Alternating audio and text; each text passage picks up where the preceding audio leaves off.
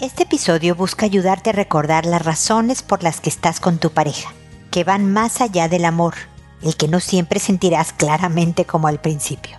Esto es, pregúntale a Mónica.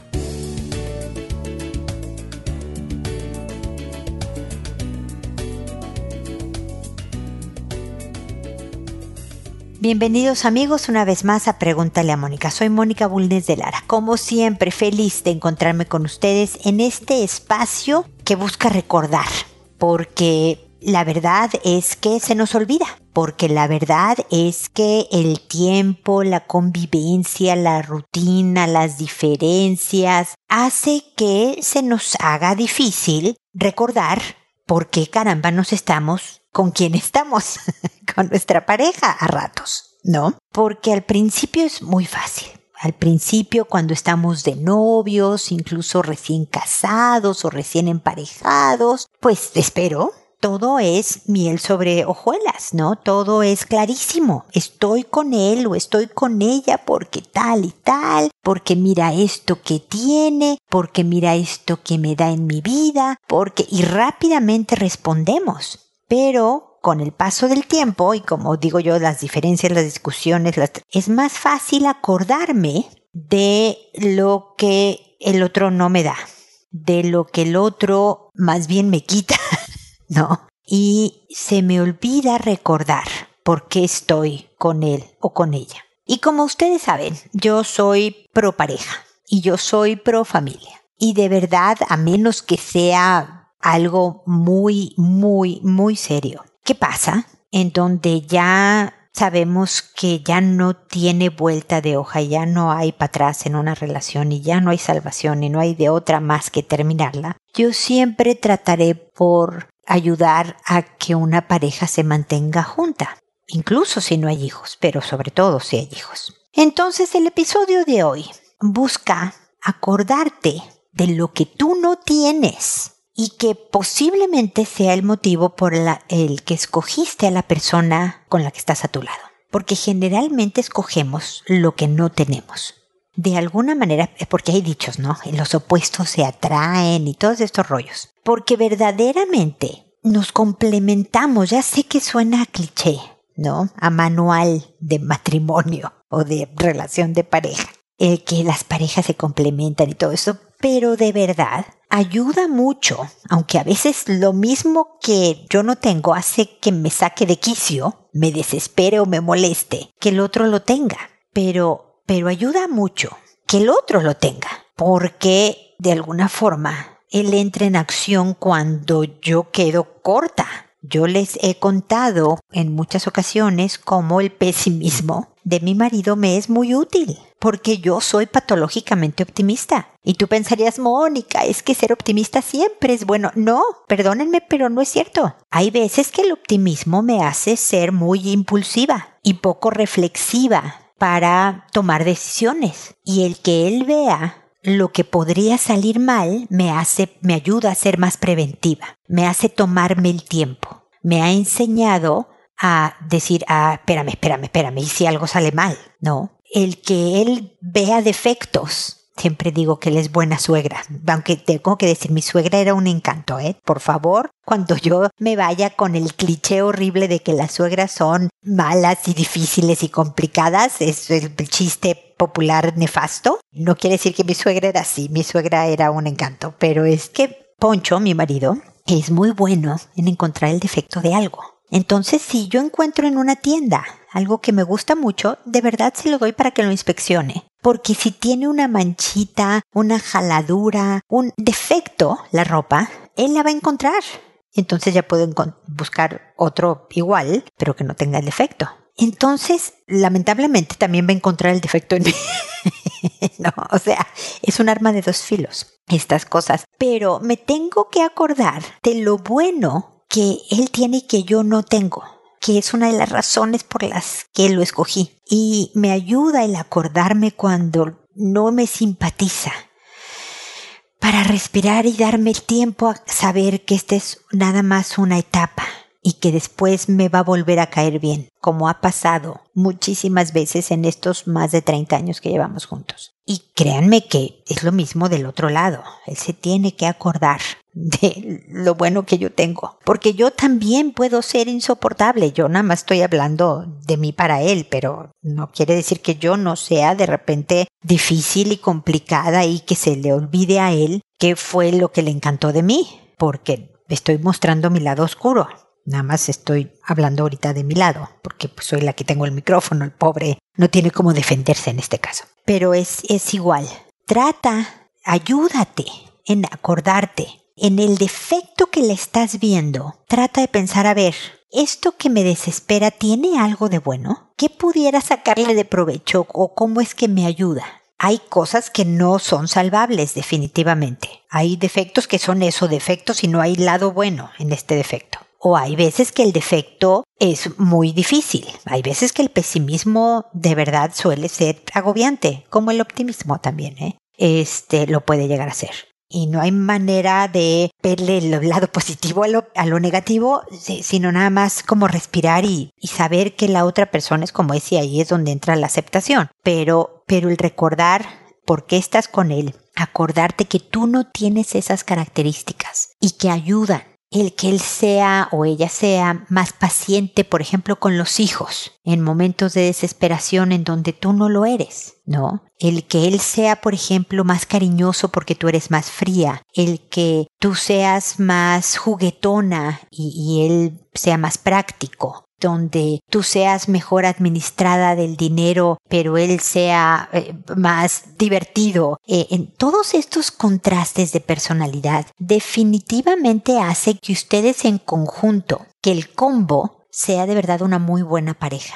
Si vemos que lo que el otro tiene es que horror, mira cómo eres tú, de verdad se vuelve agobiante y insoportable estar con el otro pero que acordarme de lo que yo no tengo puede ser algo bueno, te puede ayudar a respirar y de verdad a saber que ahora que no lo aguantas es eso, solo una etapa y que de verdad lo necesitas a ratos, eso que tú no tienes y que el otro sí, para algo en tu vida y en la vida de tu familia que lo hace mejor. Espero haberme explicado, espero que te ayuden mis comentarios y ya sabes que me puedes preguntar, comentar, quejarte de lo que estoy opinando y todo esto al escribirme en www.preguntaleamónica.com en el botón rojo de envíame tu pregunta. Siempre te invito en mis redes sociales, en Instagram, en Facebook, estoy en LinkedIn, en Pinterest, en todos estos lugares, porque lo que trato es de poner frases, videos, humor,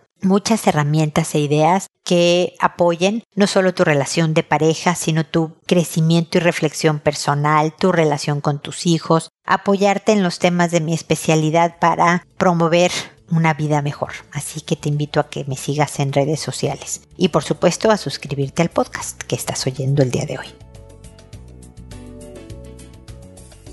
Este fue mi comentario inicial. Ahora me dispongo a responder la consulta, que últimamente es una por episodio, pero de todas maneras daré las reglas del juego para quienes me escuchan y quieran animarse a preguntar. Contesto por orden de llegada. A todo mundo le cambio el nombre para conservar su anonimato. Lo hago a través de el audio por este podcast y no por correo porque me escucha más gente que, como pueden observar, que la que me escribe, sobre todo últimamente, que una vez que he respondido a la consulta y se ha publicado el episodio en la página, le escribo a esta persona un correo avisándole el número del episodio, el título del mismo y el nombre que le puse para que pueda saber cuando le contesté. Que a veces me tardo, no en estas ocasiones en que estoy teniendo pocas consultas, estoy contestando con bastante rapidez precisamente por que ahora es una época de pocas consultas, pero siempre respondo, siempre. Así que tengan la certeza de que aunque vengan más consultas y yo me pueda tardar algunas semanas a lo mejor en responder, voy a responderte porque lo que yo busco es poder con mis comentarios incluso complementar lo que tú ya hayas hecho para resolver el caso eh, con algo que yo pudiera llegar a decirte. En estos momentos, si me preguntas tú ahora y me mandas tu consulta, pues te voy a responder bastante rápido porque como puedes observar, solo estoy respondiéndole a una persona y generalmente respondo más consultas en cada episodio, así que hay espacio para más. Así que te animo, te invito a que me mandes cuanto antes tu consulta porque te responderé bastante más rápido que de costumbre. Eh, ya dije todas las cosas, creo que sí. Pero bueno, si algo se me olvidó lo diré después. Así que el día de hoy solamente tenemos a Octavia, que me dice, ¿qué puedo hacer con el carácter de mi marido machista? que me ve como un objeto y no como una persona. Está psiquiátrico y no sé cómo lo puedo convencer para ir a algún médico. Muchas gracias. Gracias Octavia por tu pregunta o por tu consulta. Creo que justo me escribiste en, en, un momento en que estabas bastante ofuscada y desesperada, porque se nota en tu correo, ojalá me hubieras dado ejemplos. Y además me, me escribiste desde contacto, por eso ya estoy cambiando la página, porque causa un poco de confusión. Porque me hubiera gustado saber cuántos años llevas con este marido tuyo, no porque haga mucha diferencia, pero de alguna manera me da contexto y me ayuda un poco más. Eh, a ver, déjame, ya dije unas cosas en la introducción que pueden ayudarte o no. Yo no te estoy diciendo que te acuerdes de las ventajas del machismo, porque no tiene ninguna. Déjame decirte que el machismo no tiene ninguna ventaja. Así que no es que tú puedas decir, hmm, déjame acordarme de como yo no soy machista, ¿cómo complementa en mi vida el machismo? No. Aquí no aplica lo que dije en la introducción. Estos son de los ejemplos, Octavia, de cómo una característica del otro no puede consolarte en un momento dado o complementar tu vida. Y entonces, ¿qué haces con esto? Tú me estás preguntando. ¿Qué hago? ¿Qué puedo hacer con este carácter que me, ve como objeto, no como una persona y que me está agobiando la vida?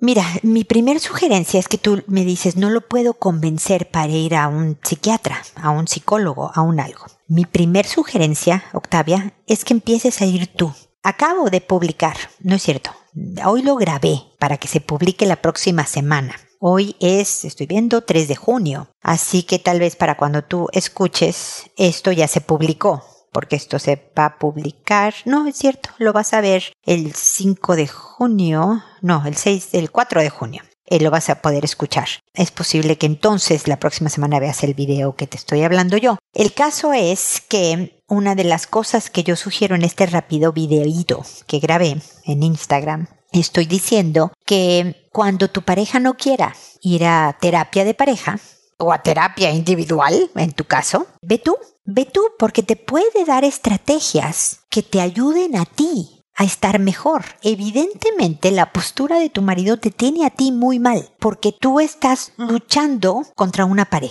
No me dices cuánto tiempo tienes de casada. Por eso te digo que me hubiera ayudado. Pero suponte que lleves tres años, que lleves cinco años, que lleves 15 años, los que lleves, Octavia llevas mucho tiempo, si es más de tres días, llevas muchísimo tiempo tratando de convencerlo de que qué, de que no sea machista o de que vaya a un psiquiatra a atenderse. Y por lo que me escribes, veo que no has tenido éxito. Y eso pasa muchísimas veces. Yo he visto matrimonio tras matrimonio. Y créeme que me pasó en el mío, ¿eh? Yo traté por un tiempo de cambiar cosas de mi marido pensando que si lo hacía con la estrategia adecuada, lo iba a lograr. Y hay cosas, hay formas que se cambian, hay fondos que nunca se logran cambiar de todas las personas. El fondo no cambia, algunas formas sí se logran cambiar. Pero entonces nos pasamos 25, 30, 3 años, 2 años tratando de cambiar a la persona, agotadas, embroncadas porque nos peleamos, lloramos, le hablamos lindo, se lo pedimos por favor, y, o sea, tratamos todas las estrategias y no cambiamos nada y nos agotamos. Entonces yo lo que te sugiero es que dejes de luchar. Lo que te sugiero es que empieces por ti, que tu estrategia seas tú, Octavia. Ve y atiéndete tú, no porque tú estés psiquiátrica, pero porque necesitas encontrar un camino para tu bienestar.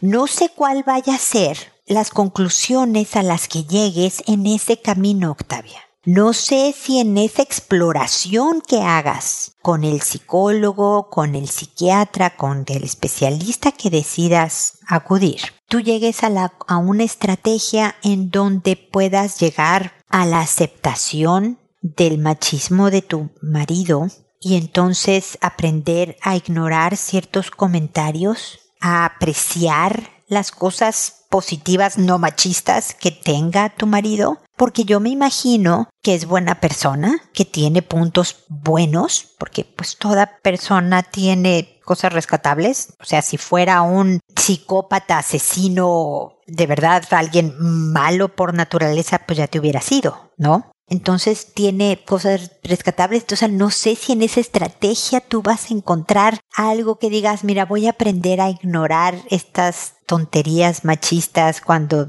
me trate como objeto, voy a verlo como transparente y no voy a responder a esas cosas hasta que él aprenda a no reaccionar de esa manera a base de que no haya respuesta y yo sigo esta vida y entonces estoy más en paz con este tipo de relación o fíjate que me estoy dando cuenta que no puedo con este machista y entonces me separo. Yo no sé cuál sea el destino que te lleve a tratar de buscar tu propio bienestar a través de ir a un médico tú, Octavia. Pero lo que creo que es seguir tratando de empujar una pared de concreto para convencerlo de que él sea el que se atienda y que él sea el que deje de ser machista, te está acabando, Octavia. No eh, has podido comprobar, no tienes control sobre de él, tienes control sobre ti. Entonces, haz cosas sobre las que tienes control. Busca tu bienestar. Haz cosas que te van a dar bienestar y creo que ir a un especialista que te ayude a explorar caminos que te lleven a un bienestar es la mejor manera para que estés mejor. Ese es el único consejo que te puedo dar, Octavia. Ojalá yo tuviera las palabras mágicas para decirte, ¿sabes qué, Octavia? Si dices abra cadabra, tu marido va a dejar de ser machista y va a querer ir al psicólogo al segundo. Yo tendría monumentos en cada país del planeta, Octavia. No es así. La verdad es que tenemos que empezar por nosotros mismos, Octavia. Y ve tú a saber si en tu transformación al ir al psicólogo tú, algo se transforma también con tu marido. Yo siempre he dicho, si hoy empiezas a oír mis podcasts, si empiezas a oír los programas que están ahí en mi página o en Spotify o en otros lugares donde puedas escuchar podcasts, que son estos programas de internet como el que estás oyendo ahorita, vas a saber que yo digo muchas veces que la relación de pareja es un baile, es un paso de baile. Y que cada vez que algo pasa en nuestra vida, cambia el paso de baile, ¿no? Ustedes eran novios y entonces tenían un paso. Y se casaron y cambió el paso de baile. Y al principio hubo pisotones en este cambio de baile porque de paso, porque pues uno aprende el paso primero que el otro y entonces hay pisotones y roces y no sale muy bien hasta que los dos volvieron a agarrar el, el pasito. Y luego no sé si tuvieron hijos, ¿eh? pero si vino el primer hijo, se cambió el paso de baile y otra vez, en lo que se cambió el paso a un nuevo paso, pisotones y rosas. Y entonces cada vez hay un paso nuevo. Si se pierde un trabajo, si alguien se enferma, si se cambian de casa, si cada vez que pasa algo en la vida. Si tú cambias algo de tu forma de reaccionar, de tu, si tú por ejemplo le dejas de repelar cada vez que dice alguna tontería de machismo, si tú cambias tu forma de reaccionar a sus cosas, si tú cambias fundamentalmente, porque yo creo que también es un paso de baile, es una dinámica, es un juego. Yo sé que no es un juego de jajaja, ja, ja, qué divertido, ¿no? Pero él dice una cosa y tú reaccionas, y entonces él ya sabe que con tu reacción él hace tal, y entonces tú respondes otra cosa, y pum, pum, pum, un peloteo. Pero si tú cambias algo, él forzosamente tiene que hacer otra cosa distinta a la normal porque tú cambiaste el paso de baile. Él tiene que irse para otro lado. Entonces yo no sé si tú vas al psicólogo, si tú cambias tu forma de reaccionar, si tú te peinas diferente, si haces algo, Octavia, él forzosamente va a tener que modificar, para bien o para mal, su respuesta. Y no sé hacia dónde se dirija tu relación después de eso, me explico. Así que esa es la invitación, Octavia. Cambia tú. No lo puedes cambiar tú a él. Tú puedes cambiarte tú, pero sobre todo no para cambiarlo a él, ese no es el objetivo, sino cambia tú para lograr tu bienestar. porque es evidente, nada más en ese cortito mensaje que me mandaste, que no estás bien, que no te sientes bien, en paz y contenta. Así que suerte, Octavia. Espero que sigamos en contacto. Encantada de que me vuelvas a escribir con ejemplos, opiniones y demás, que feliz te seguiré haciendo comentarios. ¿Ok? Y espero, amigos, que nos volvamos a encontrar en un episodio más de Pregúntale a Mónica. Y recuerden, siempre decide ser amable. Hasta pronto.